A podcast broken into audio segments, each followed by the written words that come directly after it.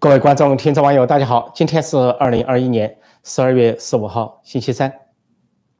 关于胡锡进，最近盛传，再次盛传说胡锡进要被逼退了，要退出《环球时报》总编辑的位置。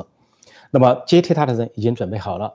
从去年就传出有一个叫吴启明的人将接替他担任总编辑。这个吴启明呢，说现在是人民日报国际部的副主任。那么最近两天又传出啊，说习近平要在环球时报设一个社长，说社长将由一个叫范政伟的人来担任。这个范政伟呢是人民日报评论部的副主任。据说范政伟之所以受到习近平的青睐，是因为他是在习近平对面的年轻人。讲的是二零一六一六年，习近平啊去一些党委党报去视察，到人民日报、新华社到处走访，啊举行座谈，对新闻工作指手画脚。当时呢，说有一个坐在他对面的一个年轻人，就是人民日报。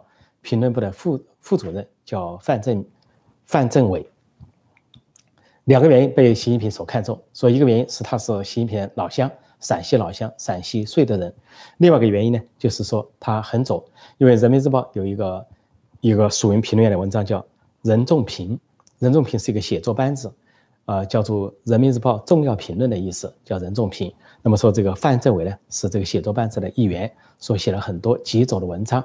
甚至给习近平，习近平呢炮制了一些重大节日的社评或者新年致辞等等，说此人呢被习近平看中，说要加强对《环球时报》的政治导向，因此要设一个社长职务，就由这个人来出任。而这个人呢说比较年轻，是一九八零年出生，那么当时二零一六年呢才三十六岁，那么现在是四十出头。胡锡进呢说要逼退了，胡锡进是六零年出生的，那么六零年出生呢现在是。说小不小，说老不老，也算六零后，也就是个六十一岁。他在中国内部啊叫厅级干部，说厅级干部在这个时候差不多该退了。说去年开始啊，这个胡启敏就进入《环球时报》，跟胡锡进展开了交接工作。说胡锡进呢不久就会离去。那么这个消息呢，最最近些传的更多了。胡锡进呢是一个很有争议的人物，很有争议性的人物。他给中国呢创造了一种文体，叫做。胡体或者胡侃或者胡说，是在正事之间所谈不正的事，或者是非官方的官方发言人替中共发言，做民族主义或者是战狼式的或者鹰派的这种宣誓，动不动台海问题上要画红线，啊，美国军机降落台湾，啊，台海战争开打，或者美国军人出现在台湾，台海战争开打，或者是啊，美台提升关系，台海关系，台海战争开打等等，但是。中国政府也不用为他的言论负责，由他去打招呼。一方面呢是为中国当局呢效劳，马前卒所以雕盘侠胡雕盘，但另一方面他也给中国呢造了很多的麻烦。那么其中一个引起习近平极为不满的，就是今年八月份的一个事件：习近平扫荡各行各业，包括演艺界、啊文艺界、企业等等。扫荡各行各业的时候，那时候来了一个毛左文人，叫李光满，写了一篇文章，说。每个人都能感受到，这是一场深刻的革命，就暗示啊，习近平这个扫荡有点像毛泽东的文化大革命，要来一个翻天地覆的变化，啊，好像扫荡牛鬼蛇神，像文革那样扫荡牛鬼蛇神，扫荡四十年改革开放的所谓陈渣泛起。这个文章不久呢就在党媒党报二十多个重要的党媒党报转载，包括新华社、人民日报啊、中央电视台全面的转载，给人的感觉文革就来了。但是戏剧性戏剧性的是，两天之后，胡锡进发了博文反击这个李光满，说他为了这个党内很多的会议或者接触了党内很多人，并没有感觉到说是一场深刻的革命要来了，似乎要告别改革开放，似乎要进行另一种革命了，感觉说人们熟悉的这些名词又来了，就是文化大革命。那么他就反驳这个李光满，当时呢都认为呢，说这个胡锡进吃了豹子胆，怎么敢在太岁头上动土？因为呢，显然是习近平下令全文转载，那么就相当于他跟习近平对着干。但是呢，发现他就那么干了也没事儿，不仅没事儿，李光满的文章也就下架了，胡锡进的言论也没有进一步的被这个党媒党报转载，双方似乎都退后了，似乎党内啊来了一次左右互搏，一边是左派文人李光满，一边是这个鹰派文人，呃，跟着李光满相比呢，又一点点的胡锡进。那么双方一搏，就是后来就发现，之所以胡锡进没事，是因为胡锡进背后有人，有反西阵营，有反西势力，或者说在相当程度上代表部分的反西势力发生，就是东风吹，战鼓擂，如今还有谁怕谁？他不怕习近平，不怕习家军，不怕你掌握的主要权力。说那个回合只交锋两天，这个习派败了，极左派、毛左派败了，收敛，李光满的文章全面的下架，那么就表示官方认输了，表示习近平方面认输了。但是这件事情显然是习近平对胡锡进啊深怀仇恨，怀恨在心，因为习近平是一个心胸狭隘、睚眦必报、呃容不下人的人。那么这个胡锡进可以说太岁头上动土，所以就加快了逼退习近平的步伐啊，逼退逼退。胡锡进的步伐，习近平逼退胡锡进。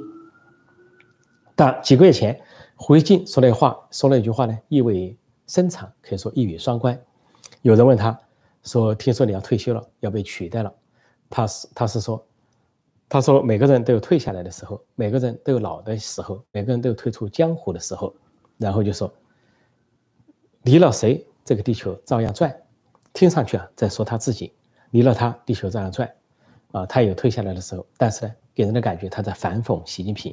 习近平为什么不退啊？已经任两届了，按照改革开放以来的定制，任期制你应该退下去了，而且七上八下，六十九岁，明年你应该退了。再一个，你把国家搞这么一塌糊涂，也应该退了。所以他胡锡进是话中有话，表面上说自己，实际上在反讽习近平。那口气的意思就是，要么是我逼退你，要么是你逼退我，要么我们同归于尽。我胡锡进退了，你习近平也得退，只是不好把话说明。那比如说明年二零二二年二十大之前，是不是胡锡进跟习近平都应该退，都应该走人？那么这个胡锡进呢，感觉到心里踏实一点。因为胡锡进呢，作为六零年生，说现在六十一岁的话呢，按道理他完全可以更上一层楼，他就在宣传系统内部也可以更上一层楼，他可以上升到人民日报去当总编啊、副总编啊或者社长啊。甚至上升到中宣部去当所谓啊中央委员啊、宣传部副部长、宣传部长，甚至可能他心里面想，希望能够取王沪宁而代之，成为政治局常委，主管意识形态。所以人要有这种野心呢，人要有这种想法，并不奇怪，也不是什么罪过。他可以这个唱幸福唱下去，但是习近平不让他想，让他在这个六十一岁、六十出头就要给退下来，说这个事呢，显然让。胡锡进呢憋了一肚子的气，所以他才有这些反讽的话。那么胡锡进呢，呃，被习近平所逼呢，已经发生很多事情。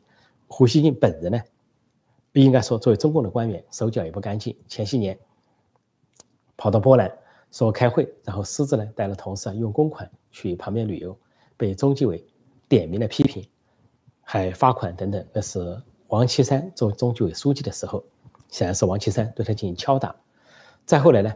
就《环球时报》传出啊，说有一个这个大概是副主编段静涛揭发他有私生子，跟两个女同事啊，呃关系不正常，都分别生了孩子，实名制举报到中纪委，结果最后的结果是不知道中国党内怎么运作的，是为了保胡锡进，还是说怕这个家丑不能外扬，就来了一个说要段静涛认错，说是举报不实。胡锡进呢算过了一关，但是《环球时报》内部的人都说胡锡进确有其事，确实私生活不检点，的确有各种各样的这个风闻。另外呢，胡锡进以反美著称，反西方著称，但是呢，他却把自己的儿子送到加拿大留学，在机场跟儿子啊或者儿媳或者是儿子女女朋友的相片也在网上疯传。当他否认他有私生子的时候，说他只有个女儿没有儿子，那么结果又出现了儿子的相片，那人家对上号，那说明那个儿子。应该是私生子，所以这些事情呢，使他也可以说是一直啊，就是丑闻缠身、绯闻缠身。不过呢，胡锡进呢给中共有独特的贡献，就创造了他这个胡体、胡侃、胡说，跟中国的正正规的不同。比如《人民日报》，《人民日报》就很正规、很严肃，但是胡锡进以一种啊调侃的方式啊，好像一种调皮的方式，变相变着花样为中共服务、为中共效劳。所以呢，在说是打开了侧面的战场，在舆论上呢。独树一帜，创造这个。那胡锡进走了之后，他这个胡体还在不在？胡侃还在不在？还存不存在呢？是一个问号。对中国来说，究竟是得还是失？但是对习近平来说，不管了。习近平只要看不惯他，尤其是今年冒犯了习近平的这个宠爱的李光满，本来要李光满当姚文员发起一个文革，不想到被胡锡进冲了，说就凭这一点，习近平对他应该是，呃，怀恨于心，非得把他逼退不可。所以现在对胡锡进来说，走走人应该是大势所趋，啊，只是说呢，走了之后会不会被秋后算账？比如说被送进某个看守所，或者说秦城大佬。有人说他秦城大佬还不够资格，倒是也不见得，因为秦城大佬第二中央需要各种各样的人才。作为《环球时报》总编辑去那里，也算是补齐了宣传部门的一个短缺，第二中央的一个短缺。而这个胡锡进呢，在这个时候，呃，他要琢磨的就是为什么他六十一岁呢被逼退，而习近平六十九岁还要更上一层楼或者连任，恐怕这个事情啊让他百思不得其解。很显然，潜在的胡锡进呢，表面上的胡锡进呢是反美反西方，但是潜在来说，他恐怕也是这个反西势力的一员。在国际上，今天十二月十五号，呃，中共的习近平总书记习近平跟俄罗斯总统普京搞了一个视频会，会谈进行了一个半小时，同声翻译，啊，双方呢说把各种点都谈到了，但是中国的官方媒体的报道是，要是普京看了可能是火冒三丈，七窍冒烟，两件事可以让他七窍冒烟，一个就是这个报道呢，照例把习近平成为主角，而普京只是配角，因为报道的不平衡。总共十四段，总共十五段，习近平占了十四段。习近平说什么？习近平强调，习近平指出，习近平阐述，来了十四段。习近平讲什么？给了普京最后一段，给一段普京讲什么？这第一个，如果是俄罗斯的媒体研究中国的媒体的话，就知道这是对普京的矮化。在中共一贯的做法，只要习近平跟外国领导人会谈，都是习近平为主，别人好像是听命于他。第二个让普京要冒烟的就是。中共还编造普京的话，捏造普京的话，这是中共的惯例。比如说这次讲的最后一段关于台湾问题，就编造了普京的话，说普京说在涉台问题上，普京坚决支持中方的立场，还说普京坚决反对啊这个呃外国势力啊在涉台问题上损害中方的利益，又说坚决反对，说是没有点国家，意思就是说美国在亚太地区国家在亚太地区搞小圈子。后来又说，坚决啊，说是那种挑拨中俄关系的图谋绝不可能得逞。说这些话根本不像是普京的话，也不是俄罗斯的语言，就是中共的一贯语言，硬塞到普京嘴里。就跟上次，呃，十一月十六号，习近平习近平跟拜登视频会谈之后，中共编造拜登说的话，说拜登说啊反对台独，在中国的被报上到处刊登啊，中国人还。有些小粉红庆祝了一番，说拜登反对台独，根本没有那回事。拜登连说不支持台独都没有说过。拜登说了句啊，说一个中国的政策没有改变，而且是美国的一个中国政策，并不是中共的一个中国原则。结果中国硬编了那句话放在那里，现在又给啊普京编。为什么说给普京编呢？因为普京前不久对台湾问题已经有表态，他的表态标准说法是，经过俄罗斯媒体各国的媒体报道，他的表态是说，他说我不相信。中共会武力攻打台湾，他说因为中共啊经济上已经崛起，国家这么的呃强大富裕，用不着采用武力的手段，用不着战争的手段。他说我也没有听说，我也没感受到啊中共在做这方面的准备。尽管中共的军机军舰扰台，那么他那句话一语双关，一个就是说啊似乎在辟谣说中共无意进攻台湾，但另一方面实际上忠告中共，就你不必要去用武力，诉诸武力或者诉诸战争。你既然这么富有了，这么崛起了，这么强大了，你完全可以通过经济的其他的方式去谋求统一、和平统一。那么，而且它还有一层含义，就是如果中共真的要执意而为去攻打台湾，俄罗斯绝对不会支持，绝对不会配合你搞那种行动，有可能还背后牵制反对。而普京呢，最近还有两出两个动作让习近平不安，可以说背后通刀。一个动作就是普京，俄罗斯不仅跟越南在南海开采石油，在争议地区。那么另外呢，还跟印度最近跟印度尼西亚在南海争议地区开采石油。啊，中国都说反对域外国家在这里活动，但俄罗斯域外国家来活动了。而另外一个动作就普京前几天亲自飞到新德里，印度进行闪电式的访问，访问了二十四小时，跟印度总理穆迪进行了三个半小时的密谈，没有公开，签订了二十八项协议，也都没有公开，显然是啊，巩固说。美国、呃，俄罗斯和印度的特惠战略伙伴关系，特别优惠的战略伙伴关系，然后进进一步形成俄罗斯跟印度、越南的同盟，而这个同盟就是在西部包围中国，围堵共产中国。而中印冲突的时候，俄罗斯承诺啊派三千，呃三千军力啊驻印度，那么意思就是象征性的驻扎印度，防范中共对印度的进攻。所以印度也说了，一旦中印开战，不仅是美国和西方国家会站在印度一边，俄罗斯和其他国家也会站在印度一边。所以这就是，普京跟习近平会谈，也就是演个戏。最近呢，普京说大军压境乌克兰，中国呢有军机扰台啊，军机扰台似乎要攻打台湾。实际上，我认为这都是演双簧。他们提出一个背靠背的战略，说中国背靠背，那就是演双簧，演给美国看，演给国际社会看。呃，中共压力太大了，关于冬奥会，关于台湾问题等压力太大。可能给俄罗斯啊，普京私底下进贡，啊，输往钱粮，希望呢，俄罗斯演一场戏，兵临城下去威逼，呃，这个乌克兰，让美国和西方社会注意到乌克兰边境的紧张局势，那么转移视线，围魏救赵，给中国呢来一个解脱。所以他们就要谈到，这是谈到背靠背的战略。其实我认为他们是演戏。我认为事实上，俄罗斯不会进攻乌克兰，中共也不敢去攻打台湾，双方都是在演戏，演给美国看。想牵制美国，啊，让西方呢这个手忙脚乱，是似乎为了迎接俄乌大战，为了迎接台海战争做准备。实际上，这两个战争爆发，任何任何一个战争都可能引发世界大战。所以说，我认为在目前为止发展上看来，应该是演戏，也就是双方演双簧，互相脱困。而他们会谈的一个唯一的意义啊，就是因为美国召开了全球民主峰会，一百一十个国家参加，没有邀请中国和俄罗斯。说中国和俄罗斯，普京和习近平呢，就借这个机会呢，抱团取暖，相对反击世界民主峰会，就这么一点含义。至于说俄罗斯要支持中共，普京要支持习近平，根本没有变。而这次访问，唯一一个习近平捞到的成果，就是普京呢，借这个峰会宣布呢，自己会在明年二月份到北京参加冬奥会。这是到目前为止中共在外交上最大的成就，终于请了一个大国领袖出席冬奥会，谢天谢地。但是呢，不知花了多少。银子死了多少钱粮，进了多少贡，老百姓的血汗钱，中国老百姓的血汗钱又损失了多少，不得而知。好，我就暂时讲到这里，现在跟大家在线互动，在线问答，看看大家有什么高见。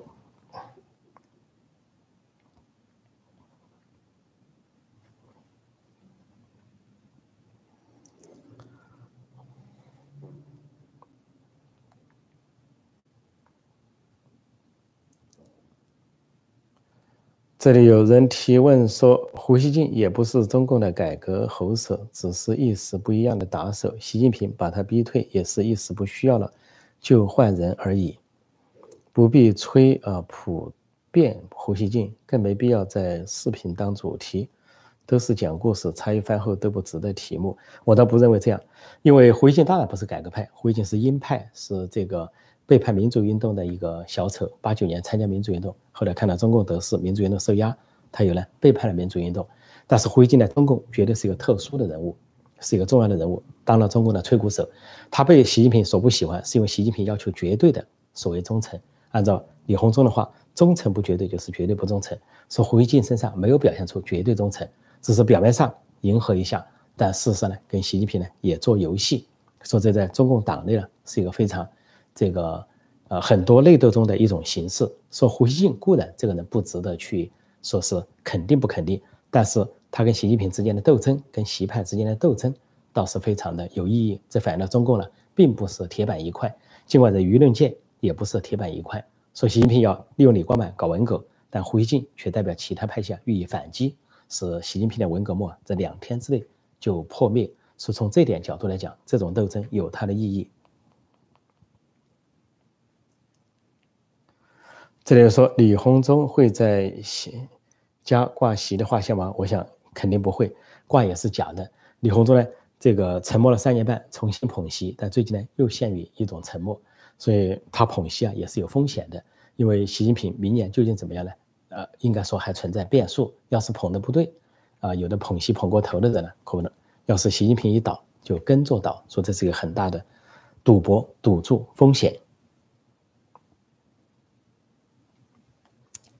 这里说绝对忠诚就是绝对欺骗，有可能，这很有可能，因为世界上没有绝对的事，只有相对的事。一说绝对啊，那就是有诈，其中有诈。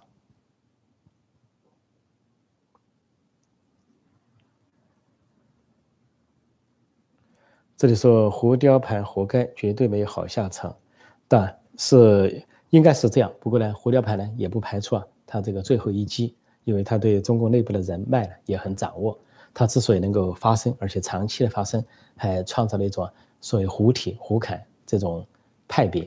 那么在中国呢，也相当的这个有一定的这个势力，所以它要是反击的话呢，也许能够给习近平习派造成一定的撞击、撞击效应。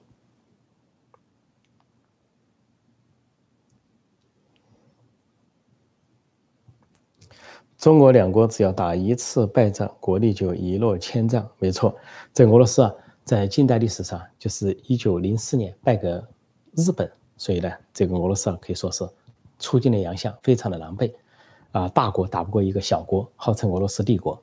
那么中共呢，呃，这个满清，满清是啊，在一八九四年甲午战争败给日本，也是日本是以小博大，打日本连续打败两个大国，东亚两个大国，一个是俄罗斯帝国。一个是大清帝国，那是把这两个帝国打得牙齿漏风，而且后来是风雨飘摇。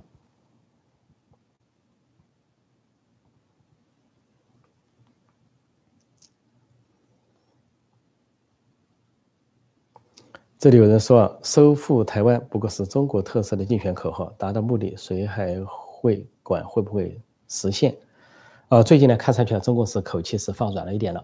当他是心理测试，一方面是习近平谋求他连任的一个，呃，进门砖，是他的政治资本；但另一方面，他也是个心理战，要测试美国、测试日本、测试其他国家。结果，美国、日本相继强势的表示要协防台湾之后，中国呢实际上也有所收敛，所以中国还是不想自杀。而安倍说的话，你要那么干，你就是自杀。但习近平和中国真想自杀吗？就跟金正恩一样，不想自杀，只想跳高，跳到一定时候看到危险了，又不跳了。赶紧收敛，因为金正恩、金氏政权把政权看得很重要，权力看得很重要，他绝对不会说因为要去跟呃韩国拼，要跟美国拼，然后形成一个自杀。独裁者最怕死，所以跳高是假的，真打仗他是让老百姓当炮灰，自己躲在后面，就跟这个萨达姆一样，这当战争贩子，最后呢是躲在地窖里面，躲到最后。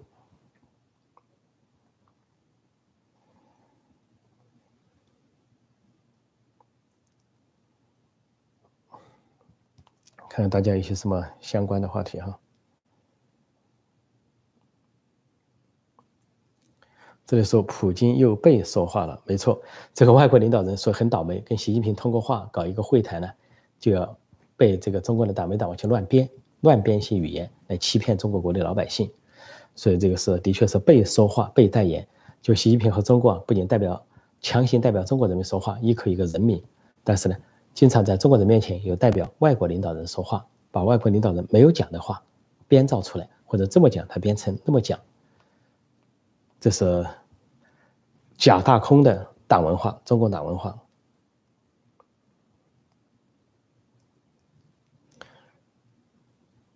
这里说胡苏立什么时候会抓？胡苏立今年痛击习近平，处处痛击习近平，但是他没有被抓，就说明他的这个是代表反西势力发言。胡苏立又用了猪头图讽刺习近平，用了螃蟹图讽刺习近平。而在这个周作华的事情上，胡苏立首先发声，给习近平带来了不便，以至于习近平、习家军手忙脚乱，假装在温州通缉，然后让周作华、习明华被澳门警方扣在澳门，不要进来，因为他涉及到跟习近平的表弟啊齐名洗钱的事情、赌博的事情。这是啊，胡苏立和财新对他的进攻。而最近呢，小红楼上海小红楼事件。也是首先呢，是胡苏立啊和财新今年一月份开始炒作，最近突然又爆红，所以给习家军造成混乱。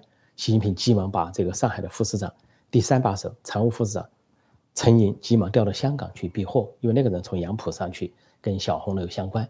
说胡苏立啊连出几拳，习近平他们是乱了阵脚，但他们对他报复，报复就是两条，一个是不让他呢就有接纳私人资本。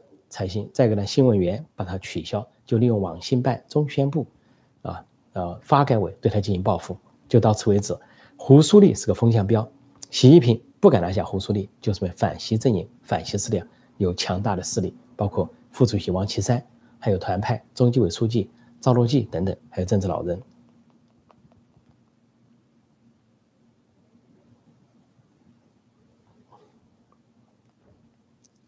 这里说汉武帝也很猛，也是独裁者。汉武帝就是把汉朝啊搞得衰落的人。汉武帝呢是二十岁执政，七十岁死亡，执政了五十年。但是汉武帝之前是什么？是文景之治，汉文帝、汉景帝，与民修身养息，让赋税，然后整个国家太平，五谷丰登，呃，国家安定而且富强。但是汉武帝呢，要穷兵黩武，要去炫耀武力，要开疆拓土，一天到晚的跟匈奴去征战。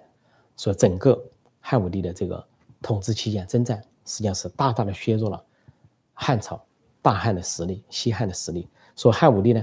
尽管给人的感觉好像是，啊，一代这个，啊，雄杰开疆拓土，但是恰恰是他消耗了西汉，让这个汉朝走上下坡路，而且消耗半个世纪之久，非常可怕。所以历史上呢，只有文景之治，绝对没有汉武帝之治。可见汉武帝起的实际作用啊，是消耗国家、消耗国力。说穷兵黩武啊，是这个可以说自古以来没有好处，除了给自己皇权上涂一点光彩之外。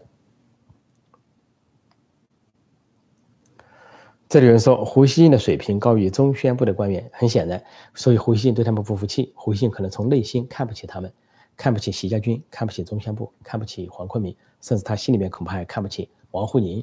所以呢，经常呢有一些奇奇怪怪的言论啊发言，说胡锡进呢是人是很糟或者人很负面，但是呢那种怪才鬼才啊或者是狡诈之才还是有那么一点点。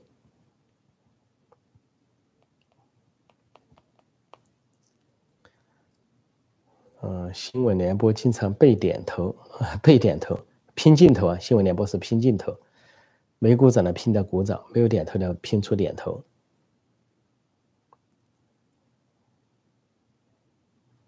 这里有人说希特勒不怕死，怎么没见希特勒冲前线炸碉堡？希特勒还真不怕死。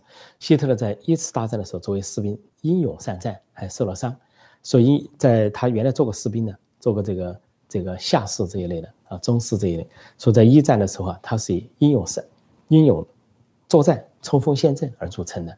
所以后来希特勒搞了这个第三帝国，呃，等他执政呢，是策动了二次世界大战，那是另外一回事。说希特勒并不怕死，而最后呢，被联军所追击的时候，他还敢于自杀。中国领导人哪个敢自杀？没人敢自杀，但是希特勒还有自杀的勇气，至少这些中国领导人都没有。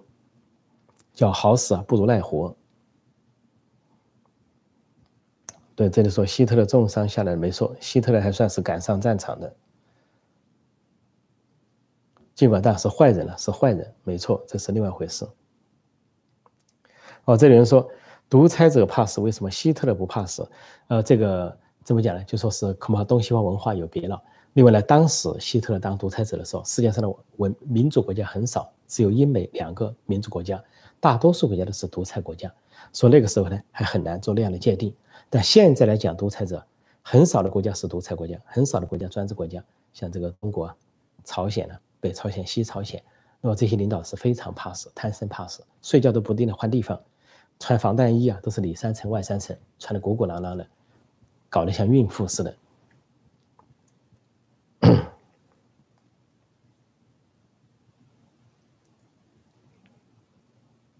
我前后看看大家有些什么这个提问哈，前后看看。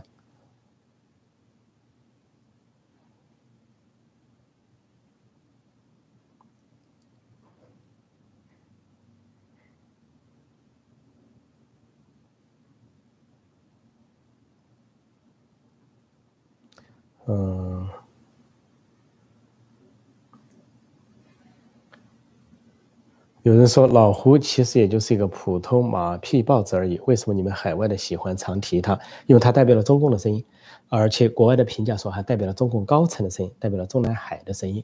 啊，因为中南海不方便讲的话，通过他讲出来，就是非官方、非官方的官方发言人，另一种形式的发言人。而这个人还假装有什么推特在翻墙设这个推特，还假装。有英文，但他有他的写作班子，在那里假装拼凑一些英文，所代表了一定程度代表中共的声音。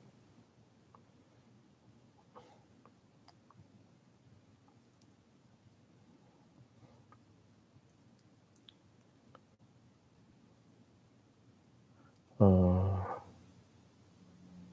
这里人说快到冬至了，北京到台北看雨实现了吗？没错，中国的军方发言人号称要到冬季的台北去看雨，说现在看是基本上是偃旗息鼓了，这样的这个硬话浪漫话不敢讲了，所以这个我就说是演戏啊，俄罗斯、中共都在演戏，演双簧。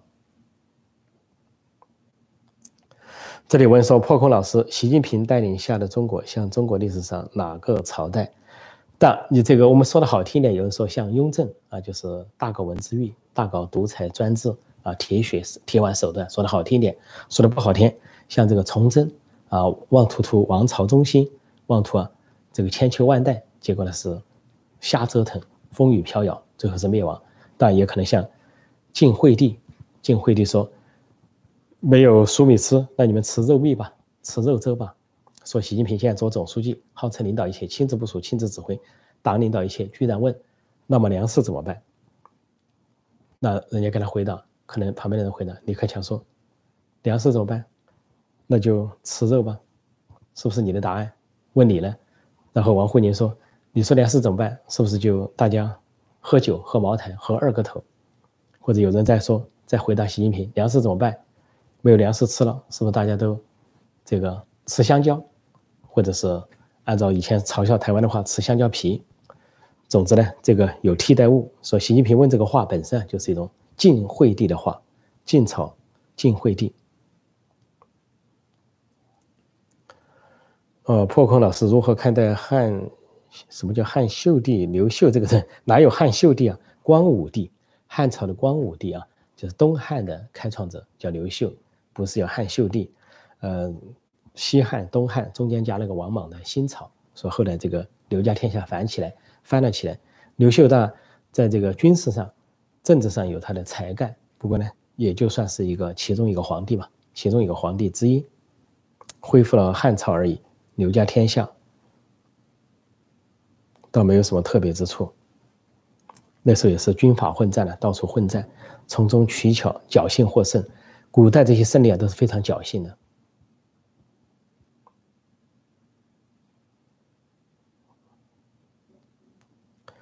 这有人说，天朝的官场像赌场，押对宝就大赚特赚，押错了就输得精光，这官不好当。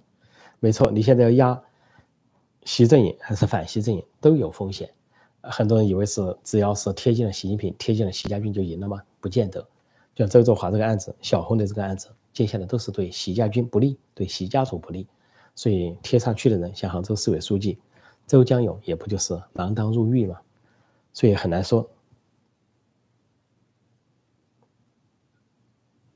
说中共现在的官员大多数躺平，无所作为，也许他们想的是，就是气象派观风向，看看再说，不要轻易的下注，看看最近这一年的走向，还有二十大的走向。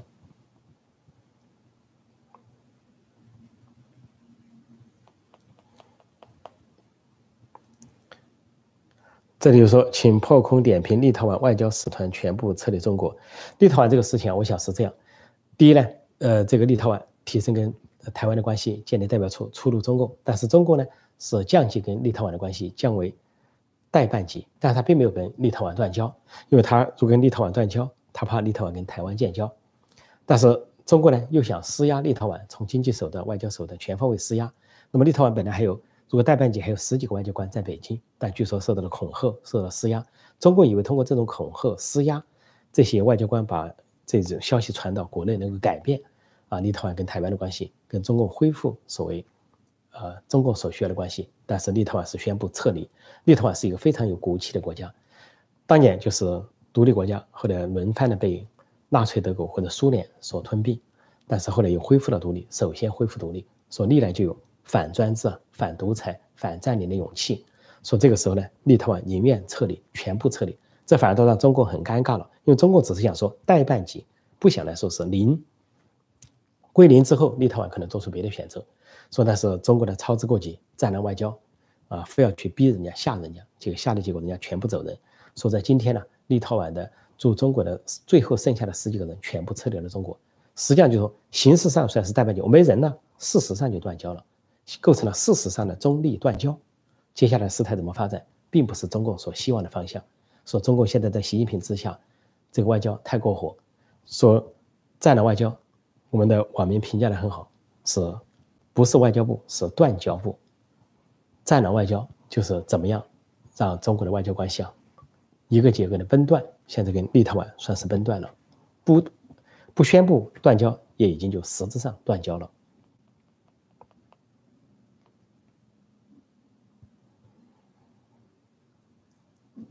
哈，这里有人问说，习会处理李克强吗？这问这些问题啊，对中中共的政治啊太不了解。什么叫习近平处理李克强？也不存在李克强处理习近平，都不存在。为什么这一个是一号人物，一个是二号人物，一个是总书记，一个是总理？他们在政治局常委里面都是举足轻重的人物，哪有什么说很多人把习近平想象成毛泽东，都不了解中共的政治是怎么演变的。如果他真是毛泽东的话，就不会说他刚刚要求转发啊李光满的文章，二十多个媒体转发，突然就被一个。胡锡进一篇文章就打败，就说明他在并不是外界所想象的那么强势。这个党内党外把他塑造的很强势啊，头版头条霸屏，但实际上在党内的他受了其他派系的节制，受了政治老人的节制，政治局常委层面也受到节制。这就是为什么第三份历史决议写的不伦不类，并他并不是有利。所以说很多人呢就只看了说啊大权在握，他想怎么干怎么干，甚至很多人说。哎呀，那有什么好开会的？他把这个包围起来就行了，北戴河包围起来，把政治老人抓起来就行了。发生了没呢？从来没发生。为什么没发生？想一想，中共的政治结构并不是外界想象那么简单。甚至还有人说，啊，开什么会？啊，这个习近平只要是把这些政治局委员、政治局常委、中央委员扣起来就行了。实际上也不是那么简单。啊，这个第三份历史决议变相的扣了一些中央委员，但是呢，习近平方面也做了很大的妥协。不敢去否定其他领导人，所以中共政治啊非常复杂，啊，外行看热闹，内行看门道。所以说一个问题，但欢迎大家提问。我刚才那个提问呢，坦率的说是对中共政治啊是非常外行的。不过这没问题哈，大家提问是没问题的，任何问题都是可以值得提的。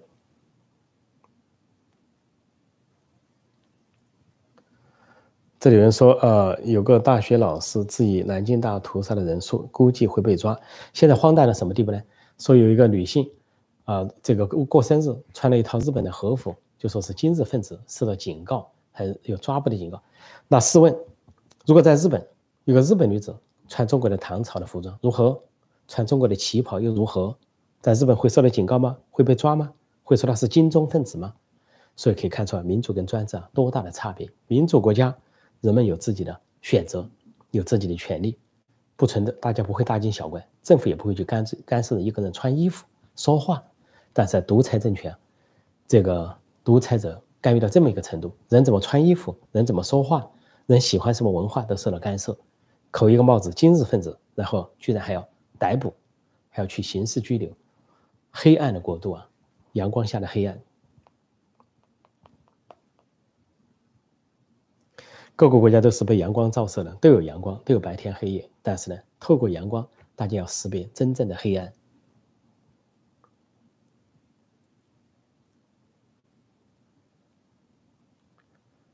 嗯，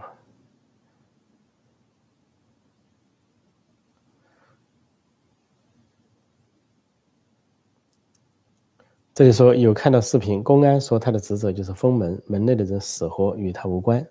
这就是这个反人类啊、反人性的中国社会是这样，所以这个，呃，中共呢，只要没有一天的民主啊，这个老百姓就没有一天的权利，没有一天的自己的尊严。这里有人问：彭丽媛穿军装亮相文艺会议？呃，我明天早上啊，记住啊，我每天有两个节目，美东时间晚上，就中港台时间的早上八点左右啊，我有直播节目。那么另外呢，在美东美国东部时间的晚呃早上七点半。也就是中港台时间的晚上八点半左右啊，有另外一个，呃，时政评论节目，请大家也收看时政评论节目。说在下面这个时政评论节目中，我会提到彭丽媛和她出席的这个会议，一身戎装登场的情况。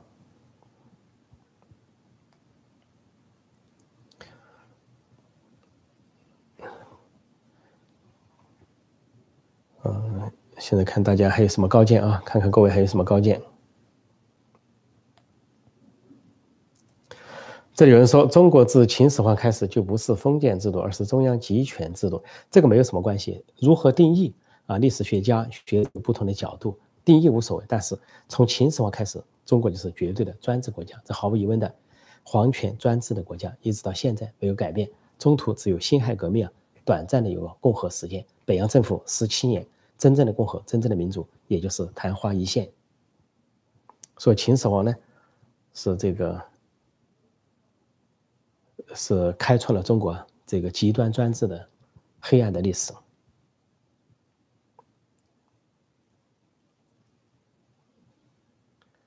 呃，我再看看有没有什么相关的问题哈。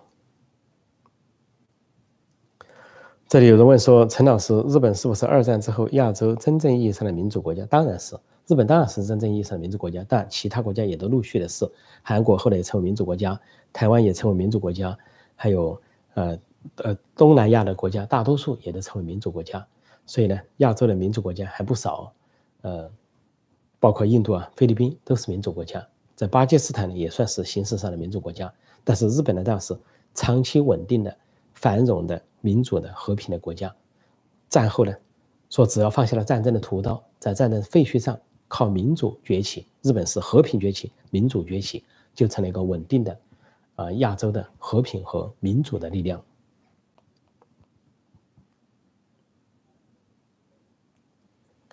这里面盆里面有啥动作？有啥动作？且听我下回分解。啊，美东时间，呃，星期四早上，中港台时间星期四晚上，且听我分解彭丽媛的最新动作。这里有人说，香港小学生看南京大屠杀泪流满面，破空怎么看？任何小学生看任何这个制造出来的电影都会泪流满面，这没有什么好看的，洗脑嘛。所以，如果大家不了解历史，只给你单向的表演的话，那当然你会泪流满面。如果就算是有六四纪录片，如果他们看了，他们也会泪流满面。所以呢，就开始怎么制造。原来共产党制造了很多红色片子，很多人看到泪流满面。而六七十年代、五十年代、六十年代、七十年代生的中国人，曾经看过北朝鲜的很多电影。中国有段时间啊，引进电影全是朝鲜的毛泽东时代，说卖花姑娘啦、鲜花盛开的村庄啊，啊等等，都看得大家泪流满面，哭得死去活来。结果全是假的，全基于编造的历史、编造的故事，但是把大家哭得死去活来。啊，男女老少，中国的男女老少，被北朝鲜的朝鲜电影《卖花姑娘》赚了多少眼泪啊？恐怕一人都掉了几公斤的眼泪，很惨了，泪流成河啊！结果全是假的。中共原来搞阶级诉苦，编故事也全都是假的。西藏还弄了一个什么叫叫什么什么阿桑的故事，说奴隶主和奴隶的故事，很多汉族人不了解，也哭得死去活来听广播，就根本都是假的，根本就不存在的故事，乱编。说共产党国家编的东西啊，那是可以赚得你泪流满面的。只要你不动脑筋的话，对小学生更加可以骗得泪流满面。说这不奇怪，这没有什么好奇怪的。不要以为泪流满面就代表了真理，你要看什么时候泪流满面。而且南京大屠杀，中共是庆幸的。南京大屠杀是针对国民政府、针对国军、针对当时的啊国民政府的首都，在延安的毛泽东他们是弹冠相庆，非常高兴。所以还驳斥啊，国民政府的说法。国民政府说杀了三十多万人，延安驳斥说是两万多死亡两万多，而且那个是战争行为，是战争作战，有南京保卫战，日本进攻，啊，说死了两万多人或者几千人，那个在战争情况下是大家觉得没什么稀奇，没什么不得了。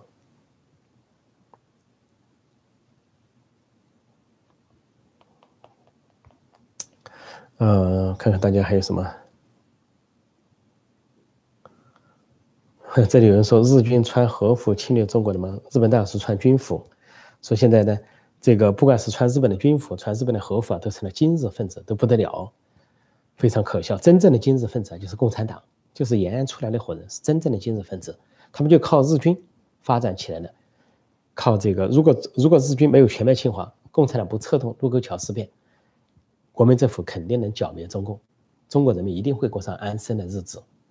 但由于呢？这个日本侵略中国，共产党啊死而复生，起死回生，绝地逢生，最后呢席卷了中国，血洗了中国。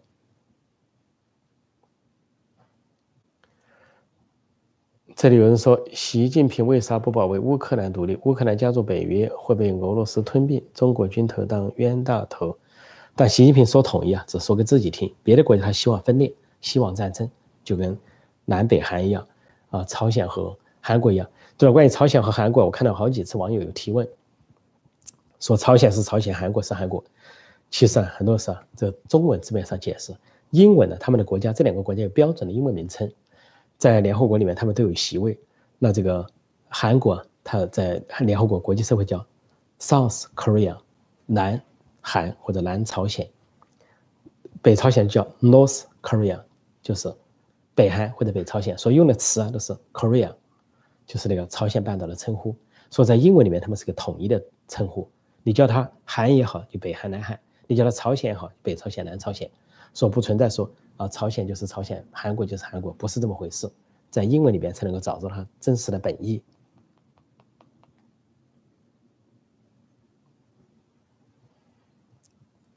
这里有人说你太瞧得起老胡了，居然把老胡和习相提并论，有点可笑啊！还别小看习胡锡进，胡锡进说不定心里面瞧不起习近平呢。你习近平也就是侥幸，因为是红二代太子党。当了所谓党和国家最高领导人，但是习近平的才干绝对比不上胡锡进，讲学历、讲学识、讲口才、讲文章啊，讲思维肯定不如习胡锡进。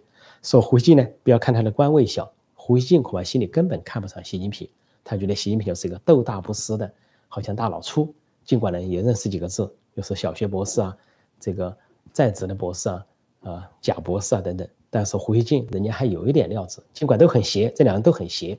但邪呢，里边还要看门道，邪的怎么样？所以不要以为把胡锡进跟习近平相提并论，怎么样了？抬举了习胡锡进，恐怕还抬举了习近平呢，很难说抬举谁抬举了谁。千万不要以官位来定人，啊，官本位主义啊，要不得，要不得啊！四川话讲，官本位主义啊，是千百年的中国文化的糟粕，也是中国党文化的糟粕。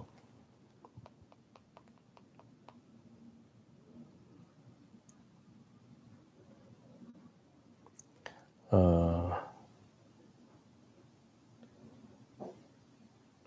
这里说胡锡进退休后去美国安度晚年吗？可能去加拿大安度晚年，因为他的儿子在加拿大，所以也很是很难说。胡锡进自己讲过一个话，大概二零一一年他自己说，他其实呢，他说我对美国还是很有好感的。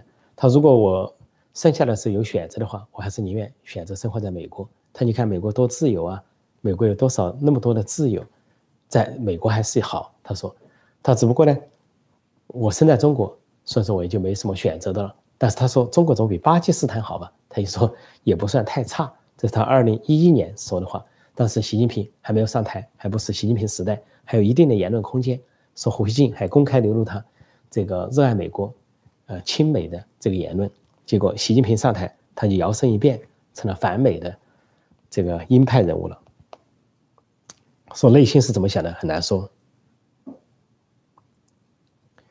这里说胡的厚黑学没习的斗争厉害啊，这只是权力大小罢了。呃，胡锡进能够生存到现在啊，也算是厚黑学很厉害了。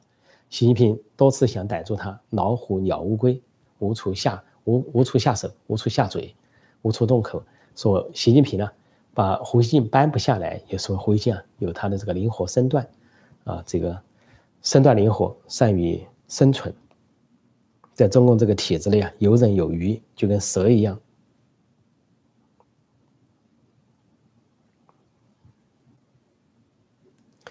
这里面说，破空老师分析一下，为什么中共政权总是有前赴后继的年轻人有志青年拥护？比如刚建国的解放军、志愿军，改革开放大批年轻人当劳工，这是什么原因？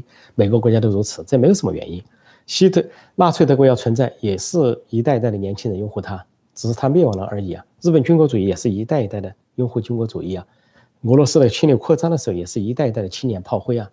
现在这个这个普京搞专制复辟，年轻人也在拥戴他，而这些年轻人在苏联解体、俄罗斯实现民主的时候还没有出生呢，那是九一年的事情，所以这个这个不奇怪，这这些都是社会人类社会的正常现象，叫做西瓜为大边嘛，所以是被洗脑的结果，这没有什么觉得大惊小怪的。谈不上什么。另外来说，志愿军，志愿军支持他吗？志愿军的大多数是当时的呃国民党军队，要么是被投诚到中共那边的，要么是被中共所俘虏的。毛泽东他们假装说交枪不杀，还投诚就嘉奖。但是毛泽东借朝鲜战争，他有个目的，就消灭国军残留国军的那个有生力量，他怕日后造反，调去到北朝鲜打仗。当炮灰的都是以前的国军，所以你说他愿不愿意，并不见得愿意，而还是骗去的。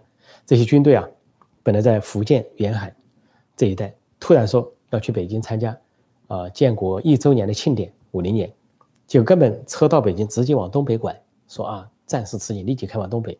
而到了东北冷得要命，冬装都没有，穿着薄衣从这个东南啊这个福建啊、广东啊等等开去的这些军队，穿着单衣薄衣夏装，突然就开往北朝鲜，说后来大量的人冻死，成了冰雕连、冰雕团、冰雕兵团。都是被骗去的，古这这都是炮灰。而后来，志愿军被俘虏的三万三万多人，三万多人被俘虏，三万多人换俘的时候啊，大多数两万多人选择去台湾，只有几千人选择回到中国。回到中国大陆的几千人被歧视、排挤，甚至迫害，一辈子过得非常的凄凉凄惨。但是去了台湾的那两万多人，受了台湾国军的隆重欢迎，列变入伍。后来受到良好的待遇，到了中共改革开放的时候，说两岸，呃，通商或者是探亲访友啊，这些国军老兵回去啊，还成了人上人、上等人，而看到自己老家那些人穷的要命。所以啊，这个看看这个历史啊，不仅要看历史事件，还要看制度、看意识形态、看人，要看人。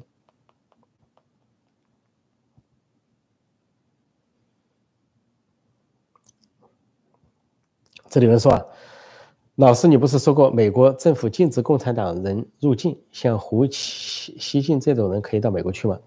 美国的法律啊，禁止三种人入境，呃，纳粹分子，还有恐怖分子，还有共产党分子。但问题是，这些共产党分子他不说他是共产党，他额头上也不写共产党，你怎么知道呢？他不写，本来填表要填，他是不是中共党员？他不填，他空在那里，所以大量的就混了进来。但现在。到从川普政府时期啊，到现在拜登时期，加扎进了篱笆，开始识别了。所以很多跟中国政府啊、军方啊、公安、国安有关的，不要说他们自己来不了，家属子女都来不了，很多人被拒。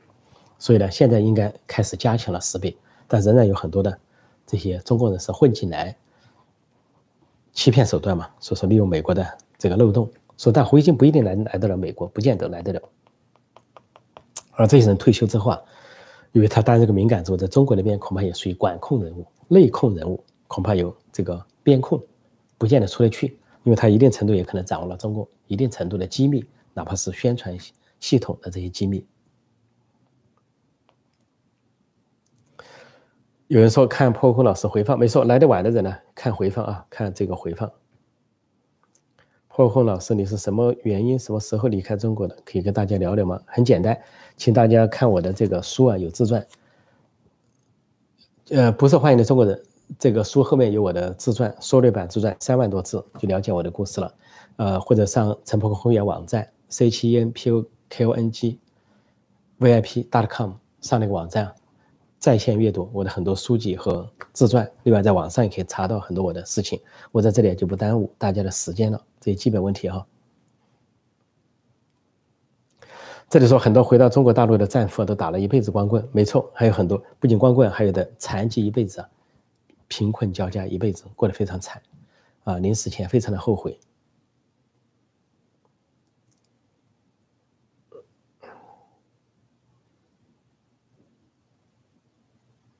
这里说六四有很多帮中共吧，说破空老师会不跟他们一样，六四大多数的中国人是反中共的。大多数的年轻人，大多数的大学生，大多数的市民啊，大多数的这个，甚至体制内的人都是反中共的，少数人是支持中共的。像肖建华，北大学生会主席，他支持中共，后来发大做生意赚了大财，现在人已经消失了，被习近平绑架，从香港绑架回去，人中巨秒，消失于无形，恐怕能被杀人灭口了。说那个时候，前几天我还接触了一个，啊，原来在三十八军当个军人，曾经跟。反对屠杀学生的徐勤先这个军长，共事过的一个军人，他告诉我，他本来也反对戒严和镇压，结果他没想到，他就仅仅仅是个军人，全家人都对他不客气。说六四发生之后，全家人他的姐姐、哥哥、父母都指着他前程，你们怎么干得下这种事？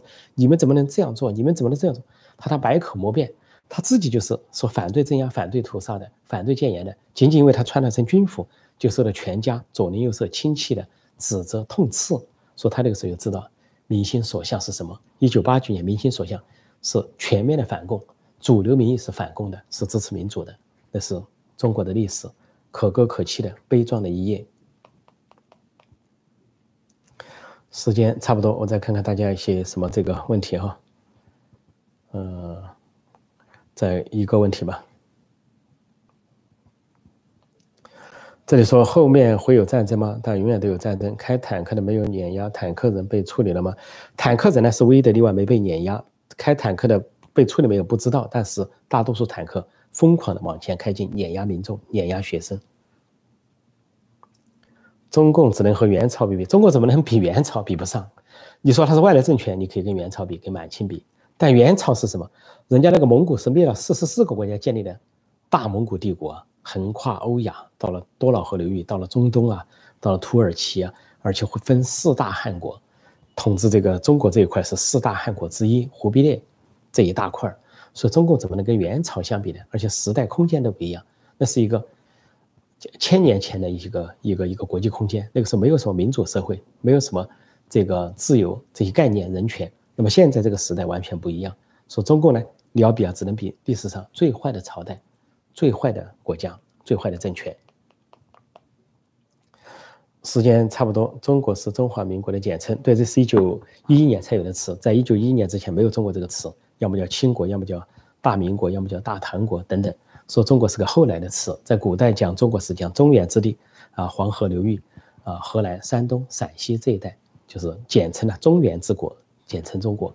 说中国是后来的词语。说在这个东亚大陆上，这个国民是很多，就跟欧洲的大陆发生了很多的国民和国家的变迁一样。本来东亚大陆也是这个情景，但是现在呢，被中共所捆绑、所奴役，所以丧失了活力，丧失了多元化，这是一个悲剧。希望有一天东亚大陆能恢复百花齐放、百家争鸣，像欧洲大陆一样。好，今天我就暂时讲到这里，谢谢大家收看收听，再见。